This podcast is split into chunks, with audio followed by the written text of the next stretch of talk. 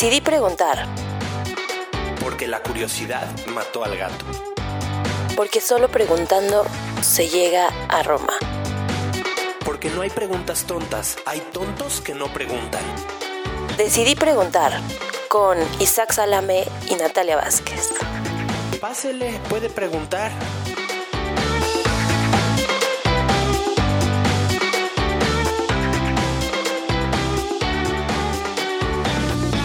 Y entonces, nunca me había pasado que a medio show una persona del público estuviera diciendo los remates de mis chistes. O sea, no solo interrumpiendo. No, decía lo que venía del chiste. O sea, era como, como alguien que se sabe las canciones de un grupo y las canta con el grupo, pero Ajá. esto es stand-up. No puedes cantar los chistes con el comediante. No puedes arruinar así un comediante. Arruinado. Y no lo estaba haciendo con mala intención, lo estaba haciendo porque estaba disfrutando mucho el show y le encantaban los chistes. Entonces, se cuenta, yo iba a decir algo y ella se adelantaba a decir el punchline. Entonces se va todo el chiste, ya sabes. Ya al final, bueno, fue como chiste y todo. Y la, la agarré y le dije, oye, por favor, este, Sí. Te cántalo conmigo. Tarara. No, así. No te Le adelantes. dije, no te adelantes. Me dijo, sí, sí ves lo que estás haciendo. Y ella dijo, ay, no, ya, perdón, perdón, perdón. Y ya se quedó callada y ya el show prosiguió con, con orden y con prudencia. Pero no, imagínate qué heckler tan padre que te está arruinando el show porque se sabe de memoria tus chistes. Qué nerd. No, no, Sí. super big fan y un big fan del stand-up. Y claro, ella, para halagarte, para que veas que tanto conoce tu material, pues Estaba estaba, diciendo. echando a perder el Me echó a perder tres shows. Tres Sí. Tres, chistes, ah, yo- tres, chistes. shows, ¿cómo la permitiste? Sí, porque aparte va cada show a contar. No, no es cierto. Y se llama Por favor, no regreses. Ah, Oye, Susana Heredia, nuestra invitada del día de hoy, tienes al revés los audífonos. El left está en el right y el right está en el left. Por eso los tienes como no escuchando bien. Ya Eh, es costumbre de nuestros invitados ponerse al revés los audífonos. ¿En serio? Sí. Ay, qué bueno que no soy decepción. Gracias por invitarme a este podcast tan bonito. Sí, de- bienvenidos a Decidí Preguntar. ¿Cómo estás, Nat? Gracias por una noche más. No, gracias a ustedes, gracias a el universo por una semana más de vida. Por una semana más de vida. Gracias a nuestros patrocinadores del día de hoy. Tulúa Snacks, los snacks más saludables, nos trajeron manguitos que están, a mi juicio, muy buenos. No sé qué opinan ustedes. Están riquísimos Tulúa Snacks. Yo creo que la verdad, si no los conocen, búsquenlos, cómprenlos porque están bien ricos. saludables, este, sin conservadores. Tiene dos ingredientes y ya. Manguito y chilito, punto. No hay más este, ingredientes que leer. Muy ricos, Sí. muy saludables. Tulúa buenos. Snacks, los mejores snacks para comerte la bolsa completa.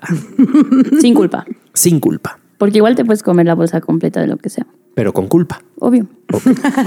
Este no, elimine la culpa de su vida. Totalmente. Amigos de Decidí Preguntar, si están escuchándonos en el coche, pónganse muy cómodos. Hoy vamos a entrar en un tema muy controversial, un tema en el que yo no sabía mucho. Estuve, estuve teniendo un dilema acerca de, de este tema que es el movimiento Me Too, el acoso sexual, toda esta onda que está pasando con, con, la, eh, con el respeto a las mujeres y la nueva concepción de las cosas, el machismo. Entonces yo dije, oye, a ver, a ver, a ver, tú estaba hablando con una amiga y fue como, no, no, eso es muy machista lo que tú dices. Y luego yo no me considero machista, pero luego veo en mí Micromachismos. machismos. Entonces dije, ¿sabes qué? Decidí preguntar. Entonces traje a una gran amiga mía, gran estandopera, excelente periodista de espectáculos, amante y fanática del chisme. Le fascina. Si ella pudiera estar lavando ropa y platicando de los chismes de la gente, ella es feliz. Entonces dije, es La la, indicada. indicada para platicar de este tema que seguro tendrá más capítulos. Me Too. En, decidí preguntar con Susana Heredia. Ahora sí, oficialmente. Bienvenida, Susana. Muchísimas gracias por venir a platicar. Isaac, siempre un placer verte. Un, mi maestro del stand-up, además de un gran colega, un amigo que quiero mucho. Entonces, un placer poder compartir esta mesa de opiniones con ustedes. Venga, pues vámonos a la materia. A ver, eh, estuve leyendo un poco todo este movimiento del Me Too. Para los que no sepan, para poner en contexto a todo el mundo, pues es este hashtag que promovió una chava que se llama. ¿Cómo se llama? Aquí Tarana está. Burke. Ajá, Tarana Burke, tam- eh, eh, que puso en Twitter Pero según yo, ah, fue, o sea, antes de que se hiciera famoso fue hace mucho, como 2008, una cosa En así. 2006, cuando ella 2006. sube a, 2006, sí. sube a MySpace, eh, como este darle seguimiento a la voz de las mujeres de color que habían sido violentadas sexualmente. Entonces ella empieza esto y le pone Me Too porque en algún punto una chavita de 13 años le cuenta su agresión sexual y ella no sabe qué responderle. Y tiempo después le cae el 20 a Tarana Burke y dice, le hubiera dicho Me Too. Yo también. Porque a yo ella también. también. le pasó. Claro. Y entonces ella, ella, ella invita a toda las, la gente que haya sufrido alguna agresión sexual a poner un hashtag MeToo para que el mundo vea lo grave que es y cuánta gente está metido en esta cosa de MeToo, ¿no? Y ya luego se vienen este, ya denuncias más puntuales, ¿no? Como la de Harvey eh, Weinstein. Que era este productor de Estados Unidos, es, es este productor de Estados Unidos, que tuvo, bueno, cuántas acusaciones de acoso sexual. Hay hasta videos del cuate ahí. Este, un video buenísimo que vimos hace rato en donde está el cuate ya de plano tirándole la onda, pero Perrísimo. acá, perrísimo. Él a lo que iba, él en su comportamiento, Harvey Weinstein seguramente pues así fue educado, ¿no? De manera que ejerciendo la posición de poder a la hora de tratar en una cita de trabajo con una mujer, él, tendría, él tenía que obtener otro beneficio. Su acercamiento es completamente inapropiado, la saluda Total. abrazándola, prácticamente manoseándole toda No, la le tira espalda. la onda directo en el video. O sea, se ve a leguas que lo que quiere decir como a pues, algo sexual, ¿no? Hasta le pregunta, ¿y te, te puedo tirar el pedo? Sí, ¿te puedo tirar la onda? Que ella contesta, sí, poquito. Poquito. Que de ella después explica en esta entrevista que da que es siendo una figura tan importante y uno teniendo una entrevista con alguien de esa estatura, ¿no? De Sí, claro. productor, uno como mujer es bien tonta y no sabe qué hacer y no sabe decir no, luego, luego. No, no puedes. Yo vine aquí a hablar de trabajo. Güey, si a mí me dicen, ¿qué onda? ¿Comemos el martes? Y sé que no puedo, digo, sí, está bien, porque no sé decir no. Imagínate que ella tenga que decir que no a esto. Pero bueno, ahorita vamos a hablar de casos específicos del mundo del espectáculo. Pero yo quería preguntarles, a ver, ¿en dónde está la línea? ¿Qué es lo que está pasando? ¿Cómo está la situación? Platíquenos ustedes cómo lo viven, esta onda del acoso sexual. ¿Existe, no existe? ¿Es un mito? ¿Es falso como el holocausto? No, no es un mito, no mames. Pues, o sea, yo, o sea, soy una joven viviendo en, en México y que, o sea, estoy inundada como de estas noticias. O sea, yo en lo personal he vivido, o sea, experiencias de mis amigas cercanas que me han, o sea, que a través de este movimiento se han animado a decir o a reflexionar sobre, o sea, situaciones en las que ellas creían que estaban diciendo que sí, pero después ya con todo esto empiezan a ver que, oye, o sea, yo realmente no quería, era presión, o sea, porque la violación no tiene que ser como nos las imaginamos o como la vemos en las películas, así de que vas caminando y te pegan y, y te fuerzan y te violentan y te ponen el cuchillo y la pistola, o sea, Entonces, no, no necesariamente puede ser así. O sea, tiene que, puede ser una violación de alguien que conozcas, que quieras, que ames, que adores, de tu novio, o sea, de tu amigo. de tu time. amigo. No, no quiero ser el abogado del diablo, pero para que haya una violación, eh, o sea, tiene que haber uso de la fuerza. Mira, lo que se está presentando, Isaac, en el caso del acoso sexual es que muchas veces muchas de las mujeres que se encontraron en una situación sexual no deseada también venía producto bajo el influjo del alcohol o la droga. Y eso no permite que mi mente realmente reflexione si yo quiero estar dentro de este encuentro sexual o no. Claro. Y me veo presionada porque ya estamos ahí, porque ya estoy en el hotel, ya lo pagaron, ¿no? O ya estoy en la casa del cuate, ya tiene el condón en la mano. O ya me dijo que sí al trabajo. Ajá. O sea, Y ya, eh, ah, bueno, en ese tipo de cosas, cu- cuando hay un intercambio de poder, que tú obtienes un beneficio a través de una figura de poder que un hombre te ofrece este tipo de intercambio, pues es una coerción Sí. a un hecho que va condicionado, que no tiene nada que ver con tu talento. sí, pero, eh, pero está cañón la presión que, o sea, que se puede llegar a sentir. O sea, porque yo creo que también a muchas mujeres la, la narrativa que se nos mete en, la- en el cerebro desde chiquitas es que te tienes que acostar con el jefe para llegar a la cima. Y, y si, si ven a una mujer poderosa, es, uy, ¿a cuánto se chingó para llegar ahí? O sea, es algo que nuestro cerebro inmediatamente va. Entonces tú creces en eso, entonces también te la crees y también crees que solo así puedes lograr cosas o solo así puedes hacer lo que quieres hacer. Entonces, yo creo que eso es lo que pasó. Se normalizó tanto hasta un punto que explotó como con Harvey Weinstein, que de repente salieron millones de personas diciendo, me acosaste, me acosaste, me acosaste, cuando era algo que estaba normalizado. O sea, que no era, no era visto tan extraño. En el medio artístico era muy común pensar que alguna actriz llegue a un punto en su carrera o tenga un protagónico porque hizo este intercambio sexual, porque va condicionado. No porque sea muy bella, ni porque tenga talento, ni porque realmente diera el perfil del casting. ¿eh? Sí, fue, una- fue un tema de, de, de, pues, de sexo, realmente. A ver, pero déjenme hacer una pregunta poniéndola a debate. Entonces, yo soy un productor famoso, vamos a poner, y yo tengo la posibilidad de convertir a una actriz en una gran estrella del cine. Entonces, yo, pues, aprovecho eso para andarme eh, satisfaciendo mis necesidades sexuales con la gente. Ok, soy pésimo para ligar. Ok.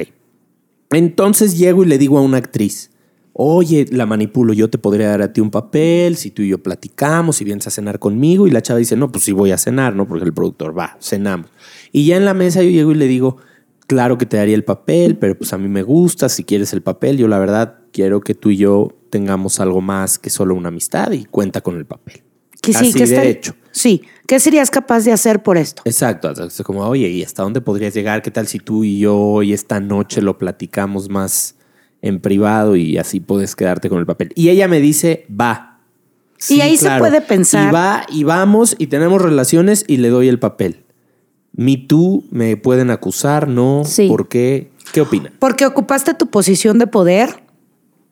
Porque te, la seducción viene desde el poder, desde el machismo.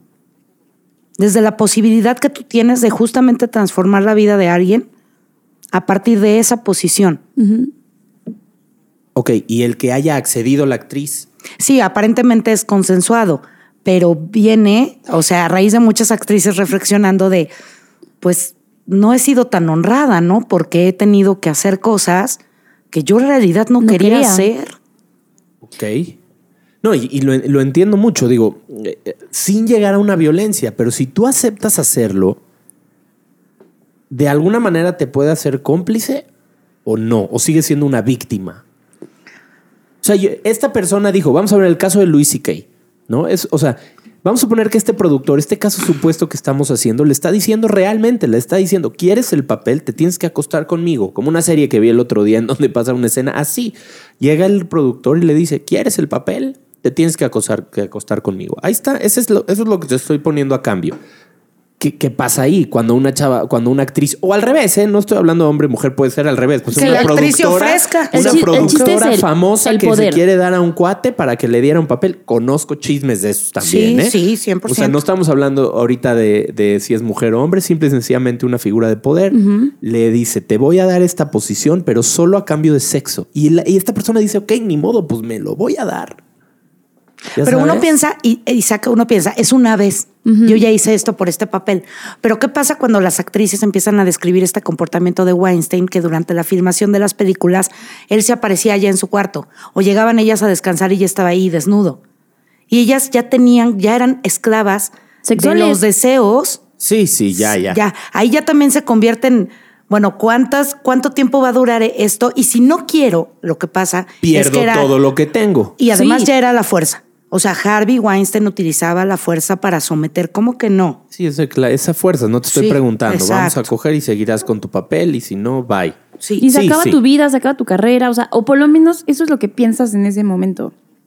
O sea, en ese momento en el que puedes decir sí o no, yo creo que se te viene a la mente así de, pues es el papel de mi vida, por- eh, whatever, aunque no, aunque no lo sea, o sea, aunque en retrospectiva dijeras como, bueno, pude haber dicho que no, pero, o sea, la presión que ejerce, Salma Hayek cuenta que cuando ella hizo la película Frida, que es su primera producción cinematográfica, obviamente venía por parte de Miramax, productora de Weinstein, y ella tuvo que estar lidiando con él el presupuesto, que se lo rebajó a la mínima cantidad de millones de dólares para que ella pudiera realizar la película, pero después de eso se le aparecía en todos lados, incluido aquí en México, en donde venía a este, pues a querer tener sexo con Frida, ¿no? Y Salma tuvo que hacer, ella escribió una carta en Ajá. una revista Pero donde Frida ya estaba muerta. O sea, el cuate es de estos de. ¿Cómo se llama? necrofilia. Es necrófilo. Bueno, él, bueno, Salma lo dice, no sé si que la fantasía era yo, Frida Kahlo, qué cosa, pero los acosos de este señor de aparecerse en el cuarto del hotel, que pedía la llave y entonces ella llegaba a leer su libreto, o tenía incluso una junta de producción, llegaba con sus asistentes a la habitación, y ya estaba ahí Harvey Weinstein esperando que ella le pagara el favor de que Mira Marx estuviera produciendo su película y que entre ella y la directora Julie Taymor tuvieron que hacer, bueno, cualquier cantidad de aventuras y de cosas para salirse del paso de Weinstein y no caerse hasta donde dice Salma, sí, sí la acosó, pero ella no accedió, nunca, no. Tuvo que hacer milagros, pues. Ok. A ese, a ese punto iba realmente. O sea, porque mi- ahora, otra cosa, ok. Y luego todo esto viene porque luego empezaron a salir en México muchos chismes, ¿no? Perdón, me estaba comiendo un manguito tulúa. Este, Yo luego también. empezaron a salir muchos chismes de, por ejemplo, empezaron a haber eh, eh, acusaciones de eh, me mandaron me manda fotos este, de su pene, ¿no? Y, y entonces ahora sí entremos a la onda de género. Hay una hay un machismo entonces en contra de la mujer. Porque, por ejemplo, a mí me han mandado fotos nudes y no, y si denuncio, ¿qué oso? ¿Se burlan de mí o qué? El O- mundo de los hombres es bien diferente hasta incluso con la violación, Isaac. Tú piensas que si tú tienes tal vez algún amigo que seguro lo tienes, un familiar incluso que haya sido abusado sexualmente, incluso en la infancia, es muy difícil que un hombre afronte y platique esta realidad. El mismo machismo se lo prohíbe, porque es todavía más mal visto que una mujer violada. Una mujer violada es, "Ah, pues eres mujer. Eres un- te o sea, tenía que un pasar". objeto, o sea, Sí. Eres un objeto sexual, te tenía que pasar. Pero un parte hombre de tu vida. te rompieron tu machismo, te rompieron tu virilidad.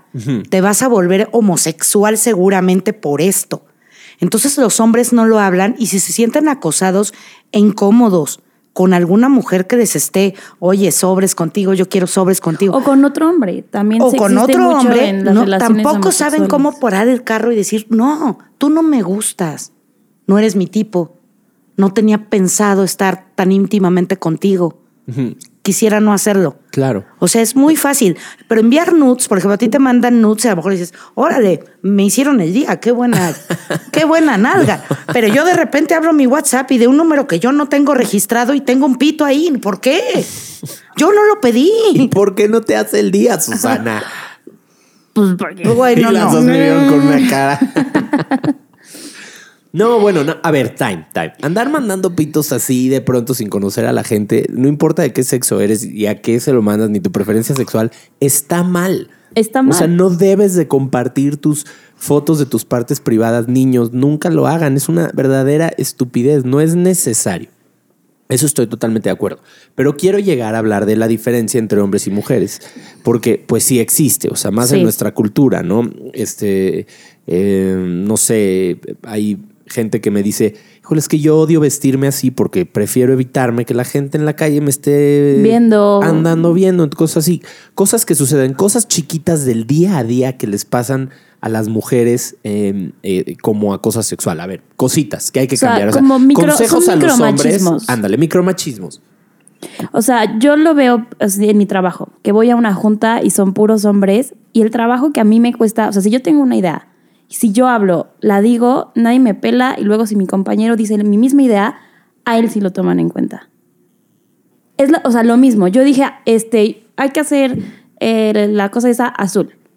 Ah, sí, sí, sí. Pasa los minutos y el güey dice, ¿por qué no lo hacemos azul turquesa? A huevo. A huevo, qué buenísima idea, se va a ver excelente. O sea, sí nos toman menos en serio. Hay una descalificación intelectual hacia la mujer. Hay una descalificación creativa todo el tiempo. En la comedia pasa. Las mujeres no hacen reír. Las mujeres nunca van a lograr ser tan buenas comediantes como un hombre. Fíjate ya la descalificación que viene desde el mismo gremio, pero desde el lado de los hombres, que deberían de estarnos apoyando. Pero en los micromachismos te bajas, llegas a un restaurante, traes minifalda o vestido y te bajas y el valer pa- parking, lo único que quieres es que abras la pierna pues para ver qué puede ver. Y es, entonces te bajas con la bolsa así, el abrigo entre las piernas, ¿no? Y el señor lo vuelve a intentar cuando te da tu coche. Los de los semáforos, los de los chicles o el para limpia parabrisas, se van asomando a ver si traes falda. Los albañiles chiflan. Los albañiles chif y te dicen cosas, esas hay cosas muy fresas como güera, si me muero, quien te encuera. Pero hay otras que de verdad, o sea, te pueden violar el oído. O sea, sí hay Sí. maneras de violar un oído, ¿eh? Bueno, también eso nunca vamos a... Bueno, lo que pasa es que no hay albañilas. Para No. ver si pasas por ahí y te chiflan así de No métete a una cárcel de mujeres y te vas a sentir muy no, incómodo. pues, o sea, si te metes en una cárcel de mujeres y te empiezan a acosar de maneras vulgares, grotescas, te vas a sentir A incómodo. ver, yo he sentido eso. Yo he sentido, por ejemplo, las miradas. Yo iba en un gimnasio en un- donde la población de hombres del gimnasio era, me atrevo a, a decirlo, 80% gay. Ajá. Y ahí me ves yo bañándome en el vapor del, del gimnasio este que era 80% de gente gay. No manches. O sea, yo veía las miradas de pronto y sí, de- sí fue un punto en donde me puse una toalla porque no me estaba gustando que la gente de inmediato volteaba a ver mi pito y después a mis ojos y después me sonreía. Ya sabes, o sea, era como, güey, vine Pero- a bañarme. Tú hoy venciste el miedo apenas hoy, de bañarte hoy- en el hoy gimnasio. por fin me bañé en el gimnasio. Entonces sí he sentido las miradas, ¿eh? Sí he sentido esas miradas que dices, güey, sí es incómodo que me estés viendo. Una cosa es la, o sea, la incomodidad, eso o sea, todos lo hemos sentido, pero yo como mujer, aparte de la incomodidad, da miedo. Da miedo porque los hombres son más fuertes, más rápidos. O sea, el peligro de que te griten, de que te vean, de ser vista en la calle, es más allá del comentario, del que te chiflen, del piropo, es el miedo que sientes de que si te agarra, te agarró, ¿eh? Y, y no puedes hacer nada, o sea, mi fuerza no es suficiente Y para no, y si luchar. trae una pistola o un cuchillo, nadie quiere arriesgar su integridad física por no quedarse quietecita unos minutos mientras el señor termina de hacer Ay, Dios mío. ese horror, ¿no? Muchas mujeres se quedan paralizadas. Eh, esta es otra cultura de los hombres que van a la calle en el metro ya en la noche. Muchas chicas escribían en el Me Too también esto del transporte público en horario ya casi van a cerrar el metro porque en algunos vagones había situaciones muy violentas con Sí. hombres. Bueno, que- pero ya hay de puras, ya, inclusive llegamos a esta A este de, de puras mujeres, de ¿por qué puras no? mujeres, ¿no? Sí, Que habla muy mal de nuestra sociedad, sin duda. 100%. El embarrada de camarón en el camión, oye. Se lo han embarrado. ¿Te han acosado sexualmente, Susana? No así, no así, pero Sí. por supuesto, y no conozco una sola mujer en el mundo que no haya sido acosada. La primera vez que me acosaron, yo tenía seis años. Seis Así. años. Sí, iba saliendo de mi escuela con mi mochila y yo tenía que cruzar un parque para que mi mamá me recogiera en los que los coches de las mamás daban la vuelta, pues que iban saliendo los niños.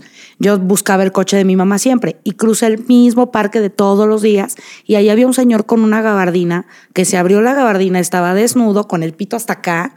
O sea, bueno, en mis ojos de niña de seis años, para mí ese era el pito de Godzilla. O sea, y Solo se lo habías visto a tus primos. y- de hecho, yo me di por violada, ya. Sí. O sea, solo con ver eso yo ya estaba violada. Entonces tiré mi mochila del- y salí corriendo, me regresé a la puerta de la escuela y ya le dije a las monjas que pues me había pasado eso, salieron a buscar al cuate. ¿Eran monjas? ya valió madre. Sí. Pero por lo menos. Cosas o bien sea, bonitas. La reacción de las monjas fue creerte y ir a, y ir, a sí, buscar. ir a buscarlo. Claro. Porque yo no era el primer caso. Ya había muchos denuncias del mismo cuate de la gabardina en el parque. Mi mamá obviamente lo buscó hasta que se cansó. Mi mochila nunca apareció. Seguramente el tipo se la llevó para masturbarse con ella, el muy naco y Porque era de pervertido. Kitty. Pervertido. Y porque olía a niña. Sí. No manches, qué- qué Sí. horrible. A ver, antes de irnos al primer corte de este eh, programa, Susana. A ver. Vamos a una pregunta a ver si denunciarías este acoso o no. Vamos a suponer que tú estás en la oficina. Estás sacando una fotocopia. De pronto sientes una mano en tu glúteo derecho y uno, la otra mano en tu seno izquierdo. Volteas y es Luis Miguel. ¿Lo denuncias? Ay, sí, ya ahorita ya a estas alturas sí ya está Ay, muy amigo. bien. Piénsalo, piénsalo bien. No, sí lo denuncio porque en mi oficina jamás va a estar Luis Miguel. Luis Miguel nunca ha estado en una oficina. Vamos a un corte y regresamos.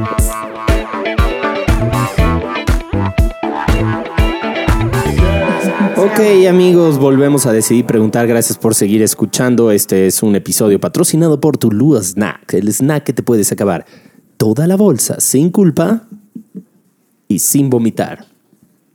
Bueno, no necesariamente.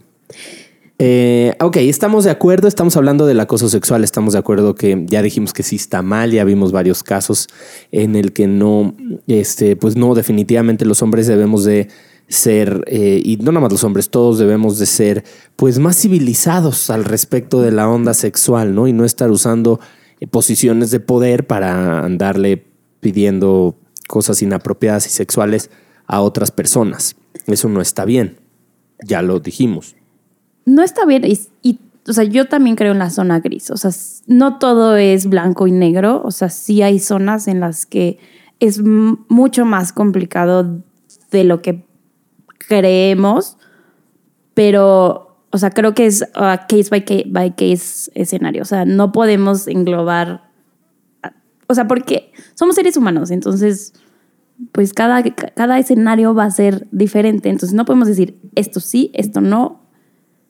O sea, es, es- hay un juego entre todo. Pero eso es, es lo más difícil. Y ahora yo quiero llevar a una a otra plática. A ver, vamos a ver una cosa. Entonces, eh, este llegó un punto en donde ya no podías hacer nada porque, a ver, seamos honestos, los hombres persiguen a las mujeres y las mujeres persiguen a los hombres. O sea, es el juego de los hombres y las mujeres sexual. Claro que sí. O sea, eh, los, ¿sí o no? Sí, ¿Están de acuerdo? sí hay no? un juego. Sí o no, hay un juego. Hay un juego. Ligar. No me gusta la palabra persecución. Ok, ligar. Sí, Este, Lo- los seres humanos ligamos, Vamos ligamos por mujeres, queremos conquistar mujeres. Nosotros los hombres heterosexuales queremos conquistar mujeres, los gays quieren conquistar hombres, etcétera. Todo es el juego, es el juego Sí, sexual. sí, Estamos de acuerdo, ¿no? Ok, ¿dónde está el límite? O sea, ¿qué ahora puedo hacer? ¿Qué- O sea, llegó un punto, llegó un punto en un momento y creo que ya no estamos ahí, pero estuvimos en un punto en donde no podías hacer nada. Ya no podías decirle a nadie qué guapa estás o no sé qué, porque las mujeres tomaron este papel muy empoderado, muy bien, de decir, no, no, no, ahora le bajan 10 rayitas todos porque esto está insoportable, lo cual coincido, ¿eh? O sea, creo que sí hay un machismo generalizado que tenemos que ser más civilizados y más inteligentes y tener más información y, ver las cosas diferente, ¿no? Este, por ejemplo, o sea, no, no sé, voy a decir a lo mejor una estupidez, pero en Europa la gente en la playa anda en eh, toples. Y todo el mundo está normal al respecto. Tú aquí una playa nudista en México, no manches, o sea, este... Hay una en Cipolite Sí, y de verdad la gente es civilizada, ¿eh? Es Sí, chistoso. porque todos, pero si tú vas a Sí. Acapulco y hay una chava en toples, todos los que pasan ahí van a estar Ay, no. pase y pasen. Bueno, no importa. Pero el caso es, entonces, como si sonó un celular. eh. Este bloque es patrocinado por ATT. Solo tenemos señal martes y jueves. Este, entonces, ¿dónde? O sea, ¿qué sí, qué no? Si yo llego ahorita, si yo te quiero ligar, no te puedo decir, no te puedo ver. Me puedes ver, no con una mirada que me incomode, perdón, también este espacio donde está mi cuerpo, pues tiene un límite. O sea, tú no me puedes estar viendo las chichis así nada más diciéndome, oye, qué guapa, ¿eh? Viéndome las chichis. Oye, pero estás bien guapa, ¿eh? Oye, ¿por, por qué, ¿con quién vienes? ¿Con amigas? O sea, nunca Sí, me estás no, viendo. a- O sea, esa parte es desesperante con los hombres y que aparte les digas, no, gracias. Oye, te invito a un trago. No, no, gracias. Oye, en serio, te invito a un trago. No, No gracias. es hasta que les dices, tengo novio, porque Y a respetan más veces al no. novio que a ti. Y a veces no, ¿eh?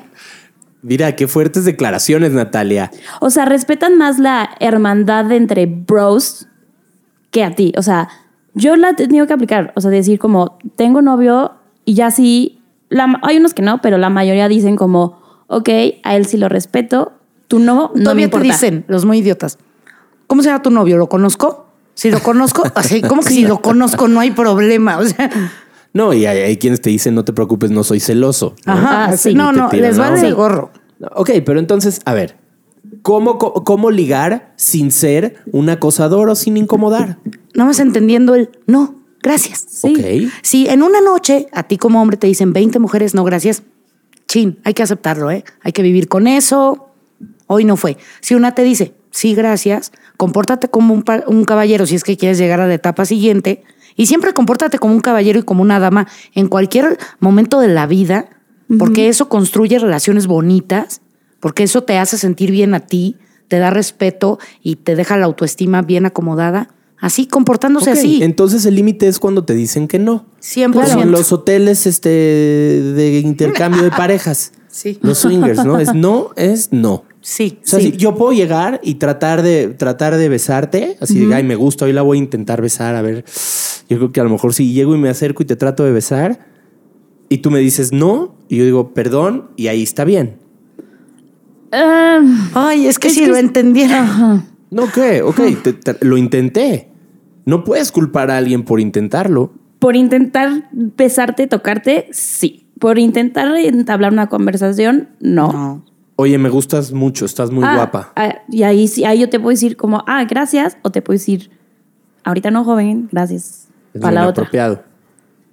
Pero si tú ya llegas con el contacto, el- lo físico, ahí sí es un no Pero rotundo. bueno, pero ¿qué tal si ya hay una confianza? Somos compañeros de salón, somos compañeros de, de trabajo, este, pues nos llevamos, nos damos un beso todos los días de hola, ¿cómo estás? Y un abracito, este, un high five, no sé qué. Y en eso digo, bueno, quiero intentar besarla. Y me dices que no. Y yo digo, perdón, discúlpame. No, y todos Qué tenemos lástima, bye. la cultura, lamentablemente, de los mejores besos son, Son los robados. Todos tenemos, hombres y mujeres. Es que me dio un beso, así ni me preguntó el cabrón, ¿eh?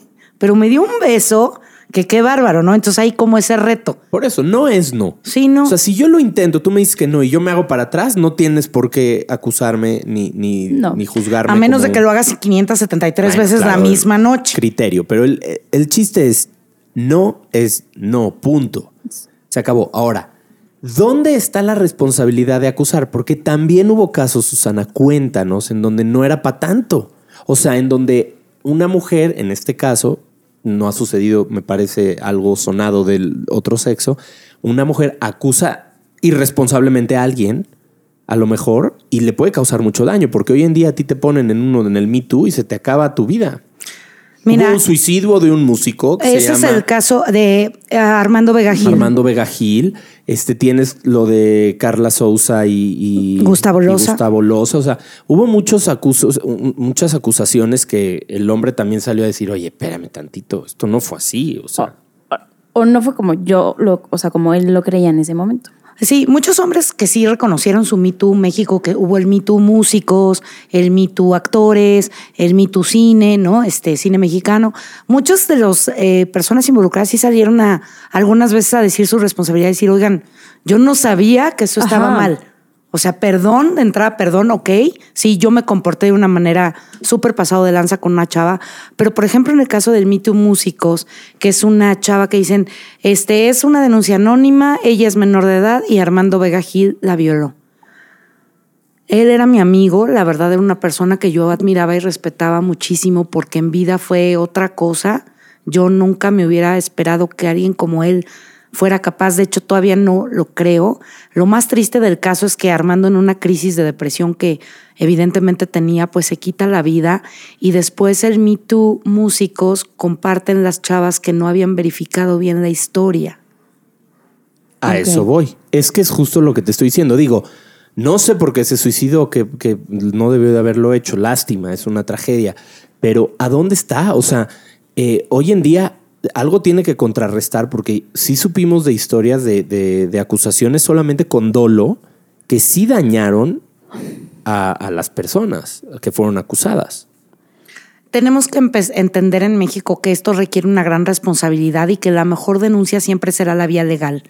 Claro que ahí entramos en el maldito tema de que las autoridades no toman con seriedad ni con respeto a las mujeres que denuncian este tipo de abusos y es por eso que las denuncias se quedan en un lugar público como una red social en donde pues lastiman y manchan la imagen de alguien porque sabemos que nuestras instituciones no fortalecen una investigación para que se pueda determinar quién verdaderamente es responsable de un mal comportamiento. Ojalá que la gente nada más reflexione en eso.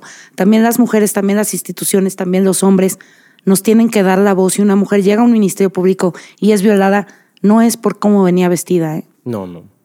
Y es lo primero que te preguntan. No, sí, hay descaros de gente que dice, pues es que para qué se visten así. O sea, eso es, es que es precisamente en donde tenemos que evolucionar un poco como sociedad. O sea, donde, ¿qué debemos de aprender para poder ser una sociedad que no se chivea ante el sexo y que respeta la, la sexualidad de cada quien? O sea, yo creo que nos tienen que ver a las mujeres como iguales. Porque si no nos ven como iguales, nos siguen viendo como un objeto, como algo en lo que quieren tener poder, en lo que quieren dominar, quieren conquistar. Entonces, esa siempre es la, la mentalidad del machismo. Y hay mujeres machistas, hay señoras que educaron a sus hijos en un ambiente machista. O sea, no, no es que es exclusivo de hombres y mujeres, o sea, es algo en el que vivimos todos. Entonces, cuando las mujeres nos suban a ese nivel de igualdad, de que nos vemos ojo a ojo y somos iguales, no va a haber un desequilibrio de, de poder. O sea, sí, o todo, ah, va a haber mujeres poderosas y hombres poderosos, No, y, hay un- y hay diferencias obviamente evidentes que no podemos negar entre los hombres y las mujeres. No Ah, podemos ser iguales, claro. iguales, iguales. No, no, no. no, nadie pide eso. biológicas, sobre todo, a eso me refiero. Pero, por ejemplo, a ver, ¿qué opinas de que en los barcos se suben niños y mujeres primero. Más bien se salvan. Se sí, salvan. se salvan. ¿Eso Pues mira, es no- machismo? Es para Supongo que sí. desde- la raza. Su- no, no, supongo que sí es un machismo desde el machismo, que es Sí. nosotros los hombres Somos fuertes. sí vamos a poder con la tragedia. Nosotros los hombres vamos a rescatar a las mujeres, niños y ancianos, y ancianas en este caso. O sea, gente de la tercera edad, niños y mujeres, a la chingada. Nosotros los hombres nos vamos a hacer cargo de este pedo. Y si no pueden, pendejos, nos vamos a hacer cargo, cargo. ¿no? Entonces ya Sí. te bajaban del barco y tú a lo mejor querías aportar algo y ya estabas en la balsa, ¿no? Con Rose, eras Rose y esto. Bueno, pues te vas a tener que ahogar tú, pendejo, ¿no? Ya ni modo. No cabes. Por ejemplo, ¿ustedes le pedirían matrimonio a su novio? Yo sí, Sí, así llegarías con un anillo y te quieres casar conmigo. sí. Güey, por favor, hazlo. Pues primero quiero un novio. Igual le podría llegar a mi novio, pero pues no nadie me quiere. ¿Te le has declarado a... ¿Te has ido a ligar o, has- o vas al antro y esperas a que te liguen? Ah, no, yo sí, yo sí voy. Sí, o sea, dices, yo Sí, voy a este atacar. me gusta, voy le ¿Y qué haces? ¿Cuáles son tus pick-up lines? A ver, cuéntanos tus métodos. No, Seguro pues- repites el mismo método en diferentes casos. Nada más saludas, nada más, o sea, yo de la idea que si eres friendly, si eres tú misma, pues alguien cae. Sí, yo digo que la originalidad. A mí me gustaba muchísimo un músico y yo lo veía siempre y no me atrevía a hablarle, ¿no? Entonces dije, ¿qué le digo? O sea, ¿cuál sería mi open line para, para no caer bien? Entonces acaba de tocar y llegué y le dije, bueno, si alguna vez encuentro un disco tuyo en la calle, lo voy a comprar. Y me di la media vuelta y me fui. Ajá. Obviamente me alcanzó y me dijo, ¿en serio comprarías mi disco? Claro. Y ya de ahí, ya luego novios y todo. Te lo ligaste. Sí, 100%. Susana Heredia. Y él me decía, es que me impactó esa frase. Creo que la originalidad también una mujer cómo se le acerca a un hombre, ¿no? Muy bien, sí, porque Sí. si te le acercas así. Bueno, a ver, ¿qué pasaría si te lo hubieras acercado así de ¿Qué onda, bomboncito precioso? Bueno, pues, El hombre también diría, hola, ¿cómo estás? Entonces chillaría, ¿no? Ay, nunca me habían dicho eso. No Es sé, que creo sí, que sí. hay circunstancias, o sea, hay situaciones en las que también puedes esperar que el güey venga a hablarte y en las tú hablas, o sea, es un juego, o sea, sí es un juego entre que yo Y es bien hablo, padre. es padre, es divertido. Es divertido ligar. Sí. Sí, el problema es, es- eso es a lo que voy, o sea, ¿dónde está el límite de no, de no pasar? Digo, no podemos darle el lugar al criterio y decir, es que hay que tener criterio. Creo que la regla ya la dijimos y es no. Es no. ¿Puedes preguntar? Sí. puedes preguntar. ¿Qué opinan del caso de Louis C.K.? Para los que no sepan, Louis C.K. es un comediante norteamericano que tiene acusaciones de, de- de comportamiento inapropiado. Lo que él hacía, Susana me corrige si miento, es que él de pronto, una chava que lo acusó, lo acusó de que él le pidió permiso de masturbarse mientras hablaban por teléfono, ¿no? Y luego una vez también en vivo. Sí, en el show, antes del show. antes de un show. Pero, o sea, el güey hace cuenta, agarraba y les decía así de, oye, ¿te molesta si me masturbo mientras seguimos platicando? Y entonces las chavas le decían, no, no, pues vas. Y el güey decía, ok, y se empezaba Y lo hacía a porque- masturbar. Es un comportamiento sexual inapropiado Ajá. y evidentemente gracias Luis y Kay por preguntar, mira qué considerado, ¿verdad? Pero es evidente que también viene desde la figura de poder, desde yo soy Luis y Kay, soy súper exitoso comediante, no, nadie me va a decir que no, nadie me debe el no. Eso es lo que esperan ese tipo, porque eso es lo que le excita. A ver, dime que no, a ver, hazmela de pedo. Si una vieja se para y le encaja un tacón en el ojo, a ver si le quedan ganas de masturbarse. Pero Susana. o Pero y da miedo, o sea, yo me pongo en esa posición, que llega un güey y me dice como, oye, me si le digo que, que no y me madrean ahí, mm, Mm, ok, ok, puedes tener o sea- ese miedo, pero ¿qué tal si dice, ah, ok, sí, perfecto, no? pues... O sea, pues sí, sí pues, está loco, sí está creepy lo que el señor está Sí. haciendo. Está creepy, pero preguntar no te. No va. Pero es que ahí estás preguntando con poder, o sea, no es una pregunta que sin respuesta, o sea, la respuesta es sí, o sea, Sí, o sea, de entrada no debes de, de decirle a alguien, ver, me yo- puedo masturbar. Yo soy Sí. mujer y llego y te digo, oye Isaac, este, ¿puedo echar la copa de la luna en tu cara? No. O sea, estoy menstruando, traigo Ajá, la sí. copa, pero se me ocurre que, ¿por qué no le voy a poder preguntar eso a un amigo comediante en el Sí, camerino? sí, o sea, razón, ¿le puedo claro. echar encima la menstruación? Sí, a media comida. Si les molesta si me pongo un supositorio tantito. Exacto. Sí, sí, exacto. Sí, sí, Sí. La pregunta per se ya es inapropiada. Sí, tache ahí. Sí, mal. No, bueno, ok, ok. Pero el próximo lunes ¿eh? estaremos yendo a ver a Luis C.K. en México en el Teatro Metropolitan.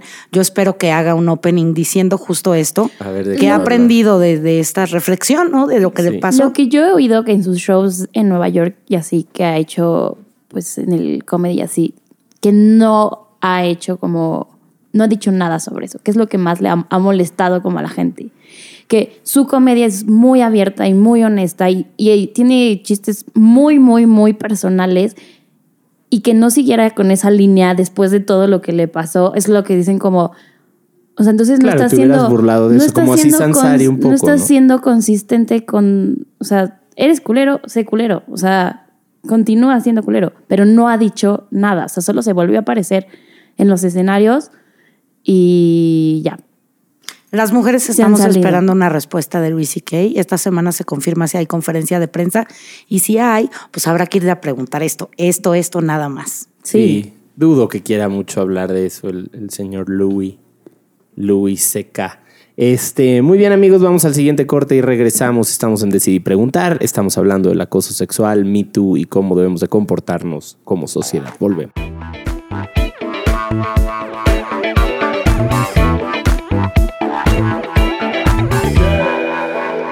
¿Tú qué le dirías? O sea, tienes un, un hijo, ¿no? Un niño. Y una niña. ¿Qué le dirías a, a- a tu hijo? O sea, ¿cómo le enseñarías qué es el consentimiento? ¿Cómo leer el consentimiento? ¿Cómo leer también actitudes no verbales? Claro. O sea, porque sí, sí hay un juego también de las actitudes no verbales. Es una muy buena pregunta. Este. Es una muy, muy, muy buena pregunta.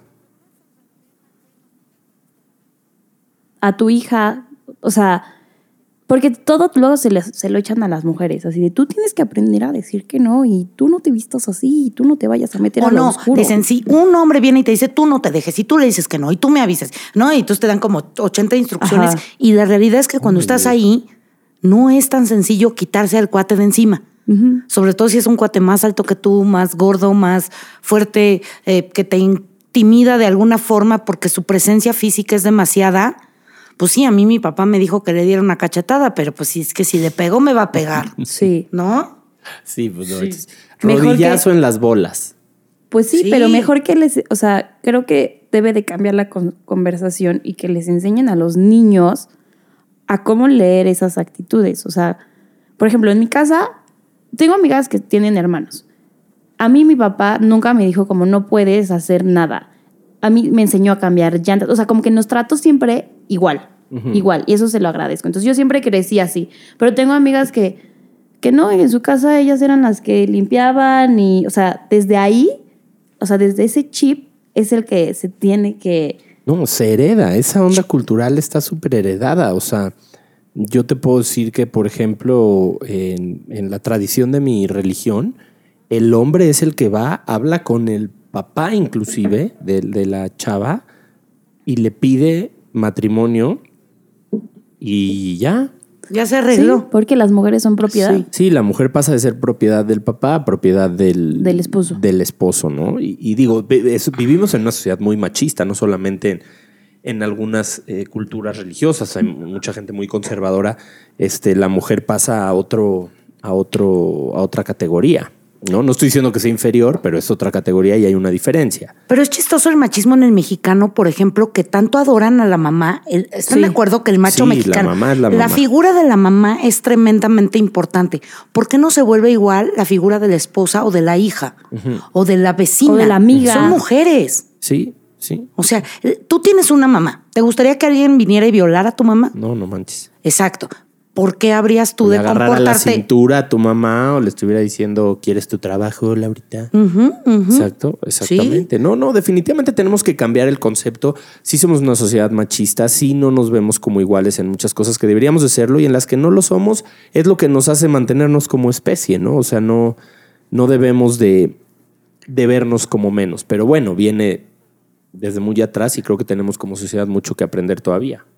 ¿Qué cosas? Yo me quería, me quisiera ir con estas cosas pequeñas que suceden en el día a día que ustedes como mujeres odian que hacemos los hombres. Los hombres. Prometo que si alguna me identifico, la cambiaré y haré conciencia.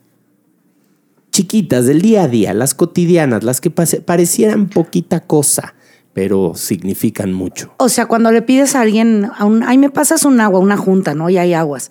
Me, y te la dan y te tocan, o sea, como un roce súper. Sí, no me toques. No es así, no, no es como, como cuando te dan en cambio, el cambio los Oh, sí. viejitos pervertidos, así que te hacen como así. Con la manita de peso, así. Sí. esa no la hago. ok, muy Esa no, esa por favor no. Cuando te saludan, el exceso de cintura, Sí. ya sabes, o hay incluso algunos nacos que te ponen la mano en el costado del brasier así de ¿por? ¿Por qué me agarras de ahí? O abrazos súper efusivos, súper fuertes, así de güey, me está bajando, traigo las chichis hechas mierda, suéltame. Sí. Ok, eh, eh, ¿cómo sería entonces el, el saludo correcto? Porque, a ver, a ver, hay una diferencia. ¿Será machista o no? En México, si te encuentras hombre con hombre, de mano. Ajá. Mujer y hombre, de beso. Sí. O sea, de beso, de beso, de beso. Sí, porque eso está mal. Mujer y hombre, de beso. No, de hecho, yo tengo varios amigos de Veo que de repente se saludan hasta con abrazo. Y me da gusto que los hombres ya empiecen a tocarse y a ser más libres con la, eh, el cuerpo del amigo, ¿no? Que lo pueden cargar, abrazar, pues, decir, güey, a un amigo le puedes decir te amo, le puedes dar un beso en el cachete, no pasa nada, amigos. Sí, güey, pero haz de cuenta, tú, viene una gringa, una chava gringa, una Uy. chava de otro lado aquí y te saluda y te le acercas a dar el beso y se quedan con Sí. cara de qué le pasa a este idiota. O sea, en solo en México, bueno, no sé si solamente No, no, en, España México, hasta son dos. en- sí, en Europa hasta luego son dos, Sí. pero eso de que si es hombre es de mano y si es mujer te acercas a darle un beso aunque no la conozcas. súper Creo que incómodo. sí es incómodo y Es creo que está mal. súper ¿eh? incómodo. Porque o nos damos beso todos o nos damos la mano todos. Porque si es mujer, ah, entonces sí le doy beso, ¿no? Sí, y más cuando es alguien que, que no conoces. O sea, que estás en una junta y llegas a saludar a todos y da, o sea, yo siempre doy la mano y ya depende cómo siento o solo, o sea, si se me acerca nada más le aprieto más así de Como órale. diciéndole, no, no te acerques. Sí, Espérate, pero. espérate. Pero a mí se me hace muy incómodo. Muy, muy No incómodo. debería de ser, ¿eh? Es una buena filosofía. esa. Yo, la verdad, sí saludo de beso normal a toda la gente, porque las mujeres sí También nos se saludan. de Sí. beso. Entonces, en realidad, no hay por qué distinguir de um, a quien yo no le doy un beso. Los árabes, que luego serían a lo mejor gente que podríamos juzgar de machistas, se saludan de beso ellos y no pueden saludar de beso a las mujeres. Por ejemplo, y ah, bueno, es que en esta adoración al, mas- al macho, claro. Sí. No, no, estamos riendo, no, no creo. no, pero en la adoración al macho es más padre darle un beso a un hombre que a una mujer, ¿no? O sea, en Sí. este, este, em, en el machismo.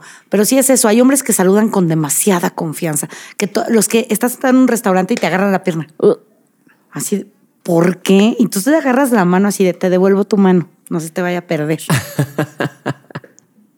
y todavía te dicen, tranquila, hija, ¿por qué tan fresa, eh? ¿Por qué tan apretada? Sí, y si, sí, y si sí. ya se pone tenso el asunto y tú te pones algo. acá en el. Sí, exacto. De no, no, no. Pinche vieja mal cogida, güey. Sí. O sea, ah, si no quiero, estoy mal cogida. Si me molestó tu actitud, soy una mal cogida. y la culpa es tuya. Y sí, y la culpa es mía. Gracias. Eh, bueno, conclusiones, eh, algo que decirle a nuestros radioescuchas al respecto para concluir este tema, consejos.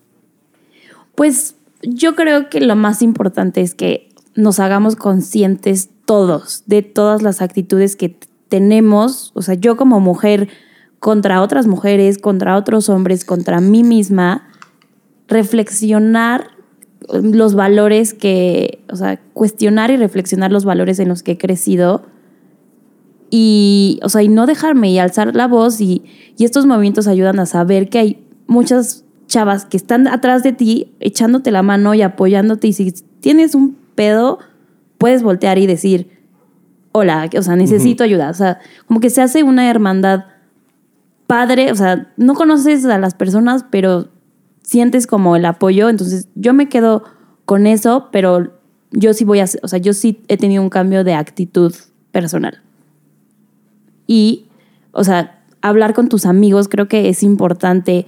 Levantar la mano cuando alguno de tus amigos, que los quieres, los admiras, son chulísimos, pero tienen una actitud, un micromachismo, decirle, oye, checa. Checa esto. O sea, nada más cáchalo y ya, te prometo que lo cachan. O sea, los buenos hombres lo cachan y no lo vuelven a hacer. Claro, porque muchas veces lo tenemos muy arraigado y Sí. entonces no, lo, no es que lo hagamos, lo hacemos por ignorancia un poco, porque no conocemos Sí. otra cosa y sentimos que así son las cosas, o sea, no es es. mala onda. Pero como dices, con un poquito de humanismo y criterio y de buena onda, dices, ah, mira, no lo había visto.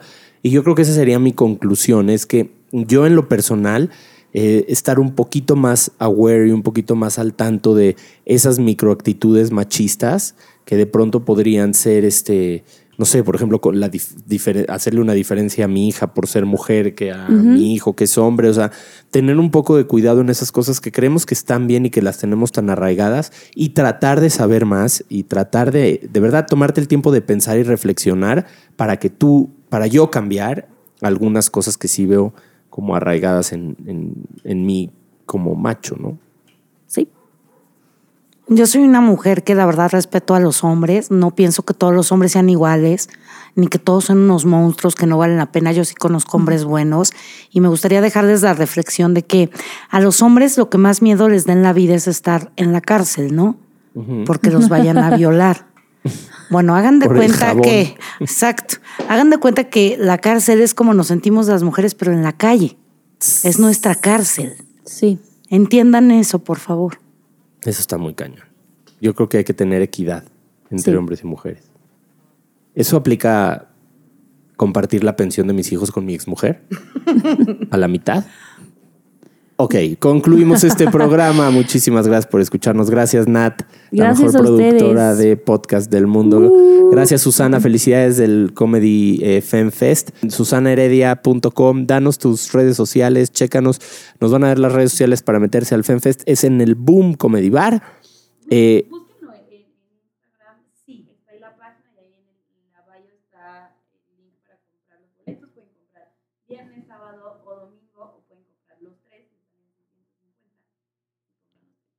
Ok. Es correcto. Gracias por tener Redes sociales, Susana. Este, eh, estoy en Instagram como arroba Susi Heredia. Ahí nos vemos. Nat. Nat.bzqz. Isaac Salame en todas las redes sociales, por favor síganos. Hashtag decidí preguntar.